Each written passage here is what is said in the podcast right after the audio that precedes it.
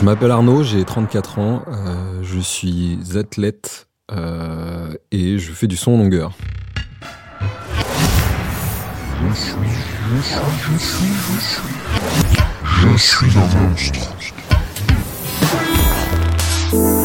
L'histoire euh, remonte à lorsque j'avais 5 ans. Donc moi j'ai une petite particularité, c'est que je suis, né sans avant-bras gauche. On appelle ça une agénésie, c'est une malformation. Et mes parents m'ont mis tout de suite au sport. Donc à l'âge de 2 ans, ils m'ont poussé à l'eau, littéralement. Euh, j'ai fait de la natation et je vais en faire pendant 13 ans. Sauf qu'à l'âge de 5 ans, je regardais la télé à la maison et euh, je vois pour la première fois du son longueur. Et là en fait, je suis juste fasciné et émerveillé euh, par les athlètes qui pour moi volent.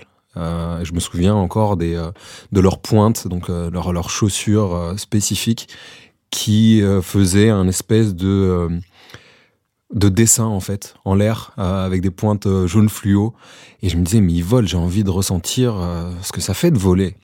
Et donc c'est parti un petit peu de là. Donc euh, à cette époque-là, je me souviens que j'essayais toujours euh, de toucher les branches de l'arbre qui étaient un peu le, les plus hautes. Euh, lorsqu'il y avait des flaques, euh, j'essayais de traverser euh, lorsqu'il y avait des flaques, euh, peut-être deux ou trois à la suite. Et donc c'était des petits concours avec moi-même à cette époque-là. Mais quand je- regardais la télé ce jour-là, en fait, j'ai dit à mon père qu'un jour je voudrais faire les Jeux Olympiques. De naître sans avant-bras gauche, c'est assez marrant. Je me souviens que vers euh, trois ans, j'avais une prothèse, j'avais une toute petite prothèse en fait, qui, ressemble à, sais rien, les bébés en plastique qu'on voit aujourd'hui. Ben, c'est un petit peu ça en fait. J'avais des prothèses comme ça, des mains comme ça. Ma mère d'ailleurs a, jeté toutes mes prothèses. Je, je lui ai jamais voulu pour plein de choses, mais pour ça, je lui en ai un peu voulu. Et donc j'avais cette petite prothèse là que je vais garder pendant, je sais pas, deux ans. Euh, je me souviens, bah, dès que je pouvais l'enlever, je l'enlevais. En fait, je, je, je la supportais pas trop. Donc, je, je vais m'en débarrasser complètement euh, vers 4, 5, euh, 5 ans. Et donc, je suis à la plage euh, sans, sans prothèse. Je joue comme euh, tous les autres gamins. Il y a des gamins qui viennent me voir et je me souviens que je racontais des histoires, en fait. Donc, je disais, euh, ouais, je me suis battu avec un alligator. et bon, euh, il était un peu fort quand même. Il m'a pris, euh, j'ai laissé un bras, mais euh, bon, je, je l'ai quand même vaincu. Ouais, je racontais des histoires comme ça où je disais ouais, c'est, euh, je racontais trop de mensonges, donc euh, mes parents m'ont emmené euh, voir je sais pas qui qui m'a coupé le bras. C'est assez marrant parce que j'ai jamais été mythomane et je, je, et je, suis pas quelqu'un qui ment, mais je pense que ça me faisait marrer en fait, justement de pouvoir en jouer. J'ai jamais eu de soucis euh, avec les autres enfants par rapport à ça, parce qu'ils me posaient des. C'est très direct en fait. Lorsqu'on est vraiment jeune, c'est très très direct, que ce soit euh, en maternelle, en primaire, à cette époque-là, c'est vraiment très direct. Donc euh, les gamins vont poser leurs questions, vont montrer du doigt ou autre, et puis je n'ai jamais eu vraiment eu de problème à me faire des, des amis. J'étais très sportif. Je sais pas, je pense qu'on pouvait me pr- présenter n'importe quoi. euh, je m'intéressais quasiment à tout. J'ai que des bons souvenirs, des très bons souvenirs en fait, euh, jusqu'au moment où j'ai commencé à avoir une autre prothèse à l'âge de 9 ans. On était au Parc Nord, aux Ulysses, avec ma mère, et je faisais du vélo, et donc je n'avais plus de prothèse. Euh, donc la main droite sur le guidon et le coude gauche euh, sur, sur le guidon. C'est assez casse-gueule quand même. Et il m'arrivait souvent de prendre le menton dans, dans le guidon, etc. Mais sinon, j'arrivais à faire tout comme tout le monde. Et là, ce jour-là, en fait, on a rencontré euh, un mec qui s'appelle euh, Michael Henkel, qui travaille pour Autoboc. Autoboc, c'est un des plus gros prothésistes au monde. Ils sont allemands. Il s'est approché de ma mère et il lui a dit euh, Vous savez, aujourd'hui, on fait des, prothèses mieux électriques. Euh, et je pense qu'on pourrait en faire une euh, pour votre garçon. Donc, super. Donc, en fait, on, a été, c'était aux Ulysses.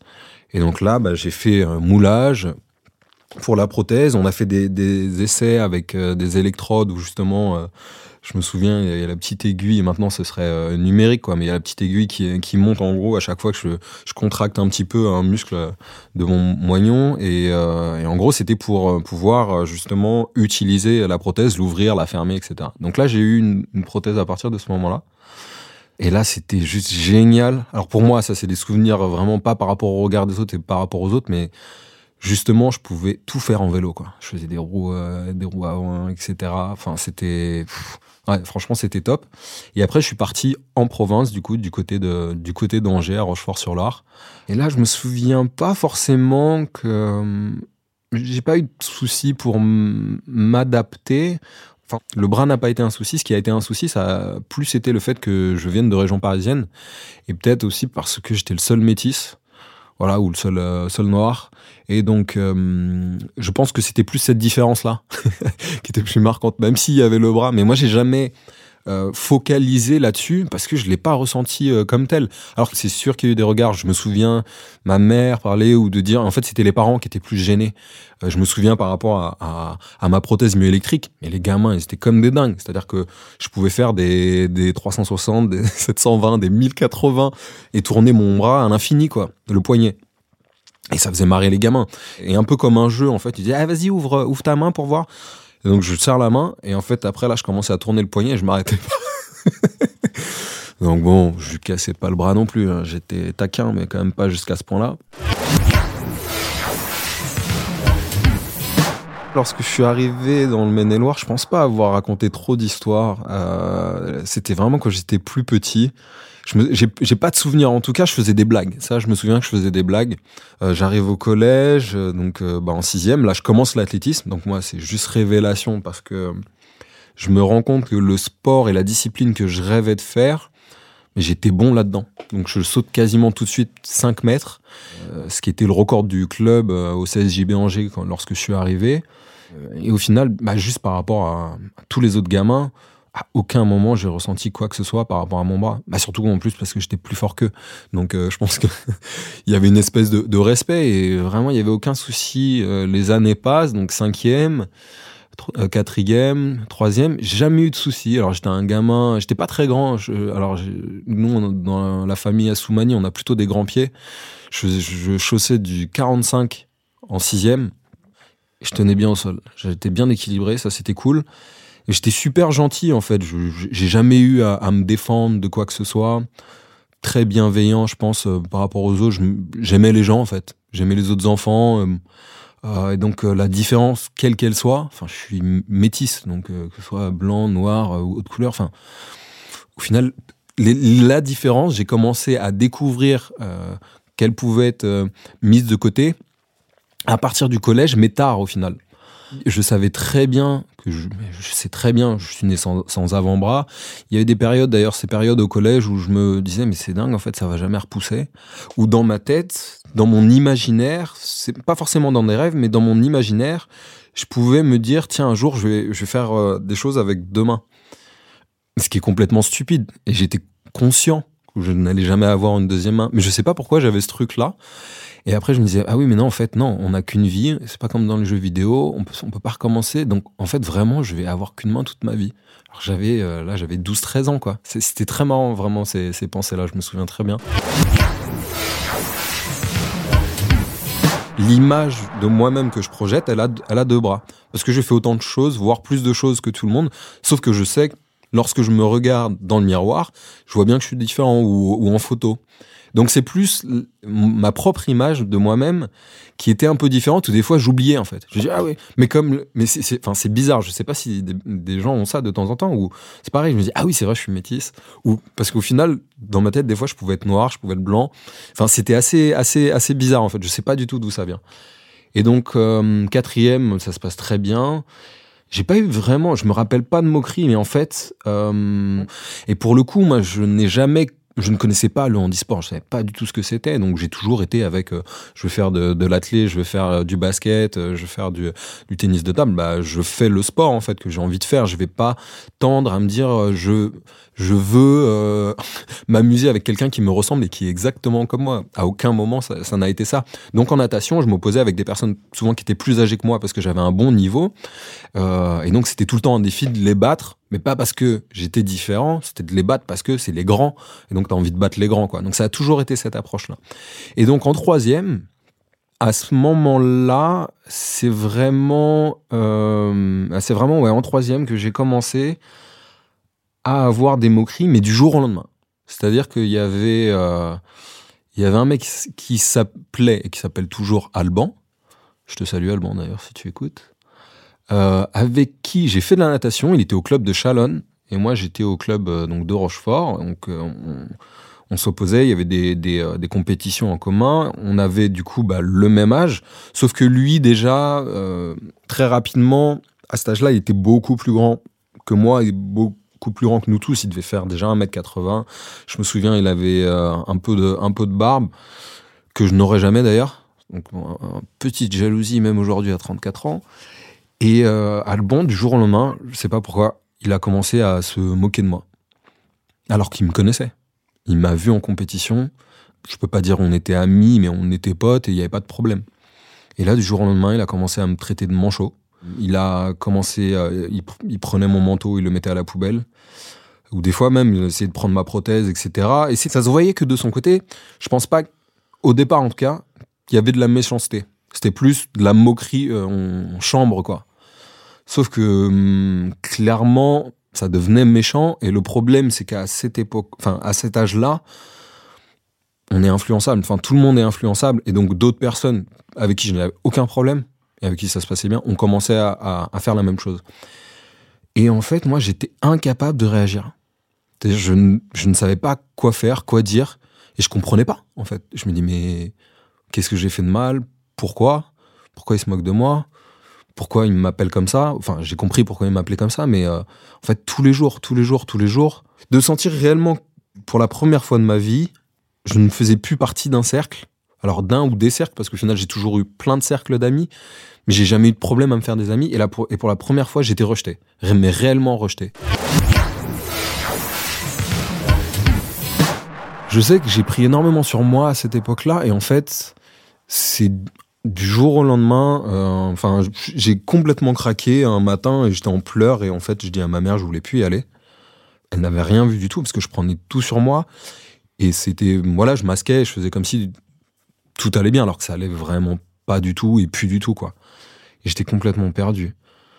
Ça a duré un petit moment quand même, mais c'est possible que ça ait duré quatre semaines à deux mois, un petit peu plus. Je, je sais plus exactement. Je me souviens qu'on était en troisième, en milieu d'année, et que du coup, j'ai changé de collège et je suis plus jamais retourné en fait au collège euh, jusqu'à quelques années plus tard où j'étais beaucoup plus grand. J'ai fait des médailles et je suis retourné au collège à Chalonne et j'ai parlé justement de cette histoire euh, du harcèlement et de ce que j'ai vécu à ce moment-là.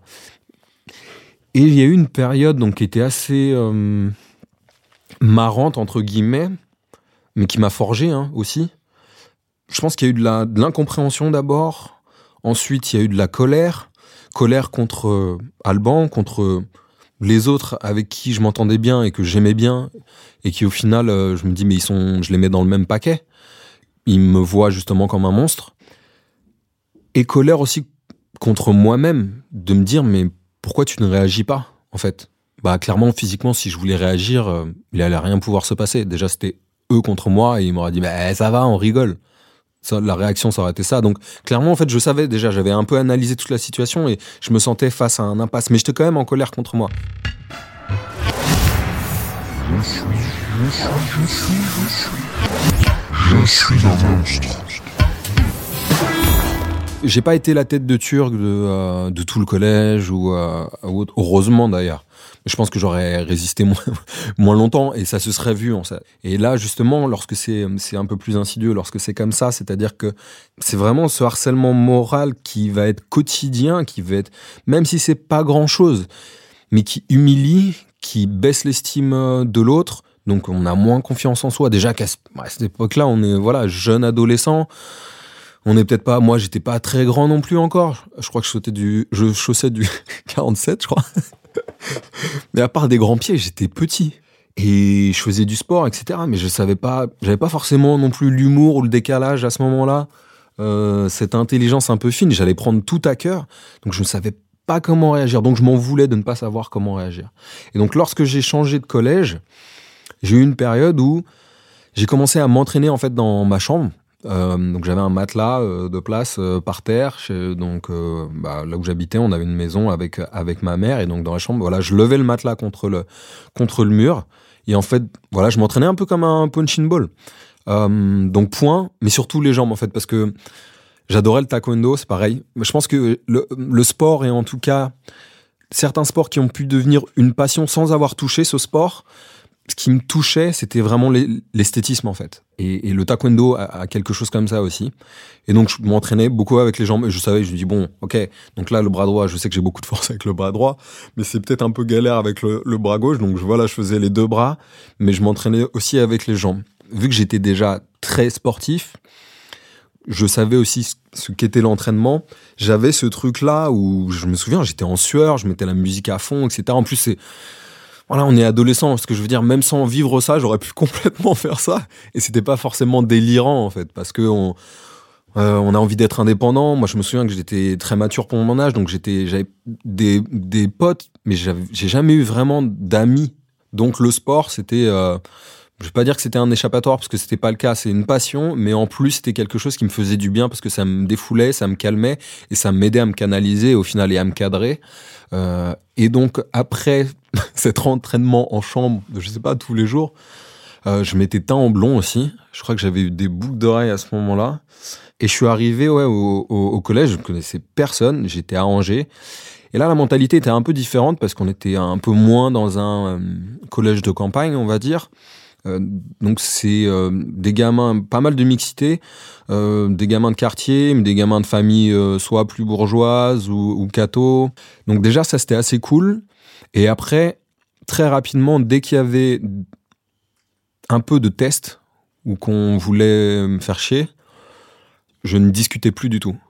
Il n'y avait pas à voir, j'allais être, euh, ça allait être directement, j'allais me battre en fait. Et c'était pas forcément pour, euh, c'était une vengeance ou autre, c'était juste pour, euh, je pense, un moyen de s'affirmer, sans parler.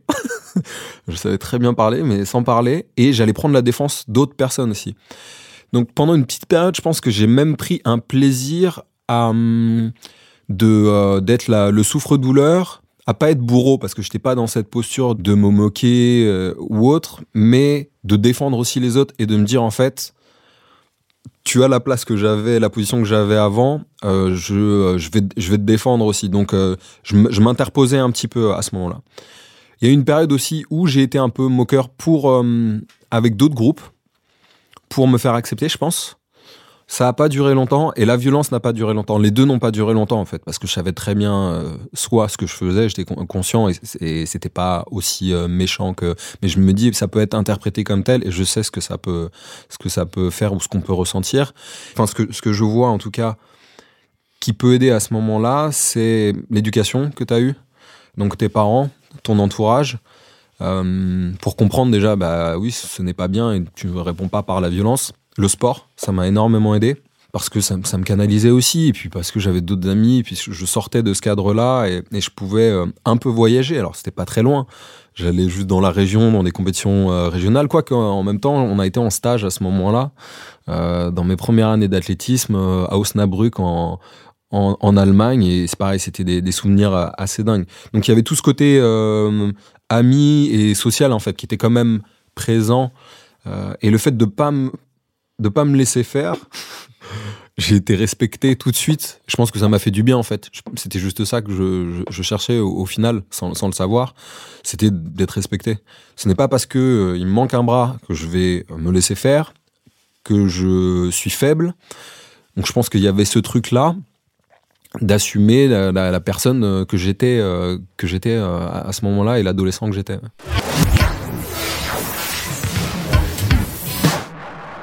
Je pense qu'à l'époque, s'il y avait déjà les réseaux sociaux, les téléphones ou autres, sans que ce soit forcément filmé ou autre, je pense qu'ils auraient pu lui envoyer ouais, des conneries, des images de, manchots, euh, se les envoyer entre eux, me mettre dans le groupe, des, des, choses assez vicieuses, mais qui peuvent être. Je peux comprendre le côté, le côté marrant un peu le problème, c'est toujours la, la barrière, en fait, la frontière entre, ok, c'est une moquerie qui est pas forcément, qui est pas bienveillante, qui est pas forcément sympa, mais est-ce que ça fait rire la personne euh, dont je me moque? Si c'est non, ben en fait t'arrêtes quoi, c'est que t'es lourd et voilà t'arrêtes. Et le souci c'est que souvent, parce que ça, se passe quand même beaucoup plus au, collège, c'est à cette période-là, où justement les autres, pour être, faire partie du groupe et être cool, euh, eh ben on va être avec, euh, avec ceux qui peuvent faire des conneries, avec des meneurs euh, ou autres, et on va suivre. mais ça s'appelle de la complicité. Après, lorsqu'on grandit, on prend la, conscience de cette responsabilité-là, et qu'au final, on fait presque autant aussi mal à ne pas réagir ou à faire partie, même si on dit rien, que euh, celui qui, que le bourreau et celui qui se moque en fait. J'ai jamais été aigri, j'ai jamais voulu de mal aux autres. Même après, euh, j'ai pas voulu me venger ou autre.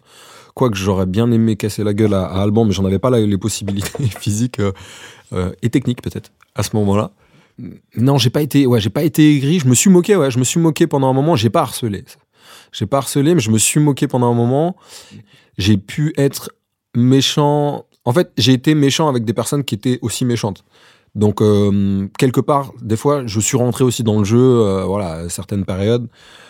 Mais rapidement, voilà, je savais que c'était pas, c'était, c'était pas la solution. Mais c'est pas évident en fait de, de voir que c'est pas forcément euh, la solution ou de sortir d'un, cycle ou d'une sphère négative. C'est-à-dire que pour moi, on a tous une responsabilité par rapport aux conséquences euh, de, du harcèlement. C'est-à-dire le, bon, il y a le harcèlement, on se moque de quelqu'un, et nous, on rentre chez soi le soir, on fait notre truc, on fait notre vie, on a oublié, en fait. Tu dis, tu t'es moqué de quelqu'un, ça t'a pas touché. Parce que si ça te touche, tu ne le fais pas, en fait. Si t'es empathique, si tu comprends l'autre, t'arrives à te mettre à sa place, tu, fais pas ça. Donc ça veut dire que ça te touche pas, tu t'en fous, tu rentres, tu t'en fous. Sauf que les conséquences, bon, bah, ça peut être l'autodestruction, ça peut être euh, certains vont jusqu'au suicide, donc c'est gravissime. Il y en a, ils vont pas jusqu'au suicide. C'est une frustration, ils n'arrivent pas à s'exprimer comme moi je me suis peut-être exprimé tout de suite dans la foulée après. Et j'avais le sport, j'avais aussi mon entourage, j'avais d'autres amis, donc j'ai pu m'exprimer. Quand on est mis réellement en quarantaine, à cette époque-là, lorsqu'on est adolescent, on a tellement besoin aussi des autres pour se construire. On a besoin d'un reflet de nous-mêmes pour se construire. Aujourd'hui, en fait, je pense que. Alors, je m'appelle Assoumani, donc déjà, j'assume euh, qui je suis. Ça, c'est important. Et ensuite, euh, je suis toujours un monstre, mais plus pour les mêmes raisons, parce que euh, je fais plus de choses que la plupart des gens, euh, que j'ose beaucoup plus que la plupart des gens. D'être né différent, ça m'a appris énormément de choses. C'est-à-dire que hum, ça m'a appris à chercher des solutions, à m'adapter. Et ça, je l'avais pas du tout en tête à ce moment-là. C'était complètement inconscient. Je donne souvent l'exemple de, de, la montre lorsque je suis euh, dans les écoles. C'est-à-dire que la première fois que j'ai eu une montre, ma mère a voulu m'aider à, pour mettre la montre. Là, j'en porte pas d'ailleurs aujourd'hui. Et la première fois, je galère en fait, réellement. Et j'étais énervé si ma mère voulait m'aider. En fait, j'aimais pas qu'on m'aide. Euh, euh, je suis un peu toujours pareil, quoi je sais pas, j'ai peut-être mis 20 minutes ou 25 minutes à mettre euh, la montre tout seul parce que bah la ouais, surtout la première fois qu'on la met déjà enfin mettre une montre euh, avec une main, c'est pas évident sauf que là mettre la montre du côté de la main qui est fonctionnelle euh, bah tu fais avec avec tes dents, avec ta langue, avec ton cou, tu te mets dans des positions pas possibles, tu galères, mais au final tu y arrives. Et donc après, lorsque je vais remettre la même montre, bah, je vais mettre, je sais pas, 15 minutes, 10 minutes, 5 minutes, et après je vais mettre même pas 30 secondes. Ah, on est en retard. Ok, ouais, j'arrive. Et je mets la montre. Et en fait, je vais pas être en retard parce que j'ai mis du temps à mettre ma montre, parce que je suis en train de chercher mon bras. Et ça, d'ailleurs, ça arrive à personne. Je dis, maman, t'as pas vu mon bras, il est où? Et ça, c'est insupportable. Alors ça, vraiment, je dis ça. Alors je vais vous voyer euh, les personnes, euh, je te tutoyais aussi, mais je vais, je vais vous voyer. Ça, vous ne vous rendez pas compte à quel point c'est compliqué parce que tu peux pas dire à un rendez-vous pourquoi t'étais en retard. Pourquoi t'étais en retard là? Tu, déconnes euh, Bah euh, ouais, je cherchais mon bras en fait. Ouais, non, ça marche pas. Donc ça, c'est assez marrant. Donc aujourd'hui, on va dire, je suis un monstre parce que j'ose, parce que j'ai toujours des rêves plein la tête, parce que je veux les réaliser, parce que je me donne les moyens et parce que je sais que je peux y arriver. Et même si cette dernière en fait est un petit peu fausse, c'est-à-dire que bien sûr, je ne peux pas tout réaliser, d'être persuadé que je peux le faire, justement, ça m'enlève toutes les barrières que beaucoup de personnes se mettent avant même d'essayer. Euh, et donc euh, l'entourage euh, va mettre, que la société va mettre. Et il faut sortir de ça. Donc quelque part, j'ai l'impression d'être un monstre parce que j'ai compris que j'allais être différent toute ma vie, mais comme chaque personne est différente, comme toi et vous êtes différents. Et ça, c'est essentiel en fait je pense que c'est essentiel pour avancer et c'est essentiel pour euh, euh, cultiver sa, différence. On dit, souvent ça, cultiver sa différence, son, originalité, juste euh, être euh, soi-même. Et encore, j'apprends tous les jours beaucoup. Et j'ai toujours peur aussi du regard, mais pas par rapport à, à, la prothèse, mais par rapport à des. Je fais de la musique, par rapport à des choses plus intimes de moi.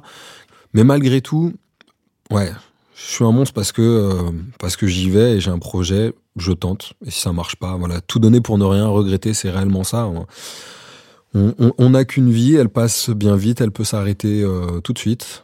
Donc j'ai pas envie d'être euh, malheureux et d'être frustré, d'avoir des regrets en fait. que c'est aussi grâce au fait que je sois né différent quoi. Et je suis heureux d'être d'être comme ça. Je suis heureux vraiment. Je veux pas je veux pas de greffe, je veux pas tout ça. Par contre, je veux bien plein de prothèses différentes.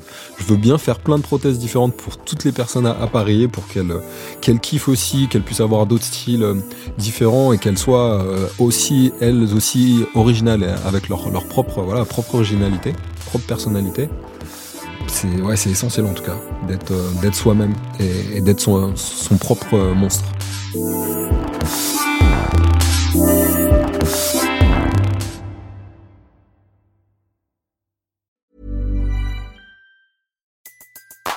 Everybody in your crew identifies as either Big Mac Burger, McNuggets, or McCrispy Sandwich.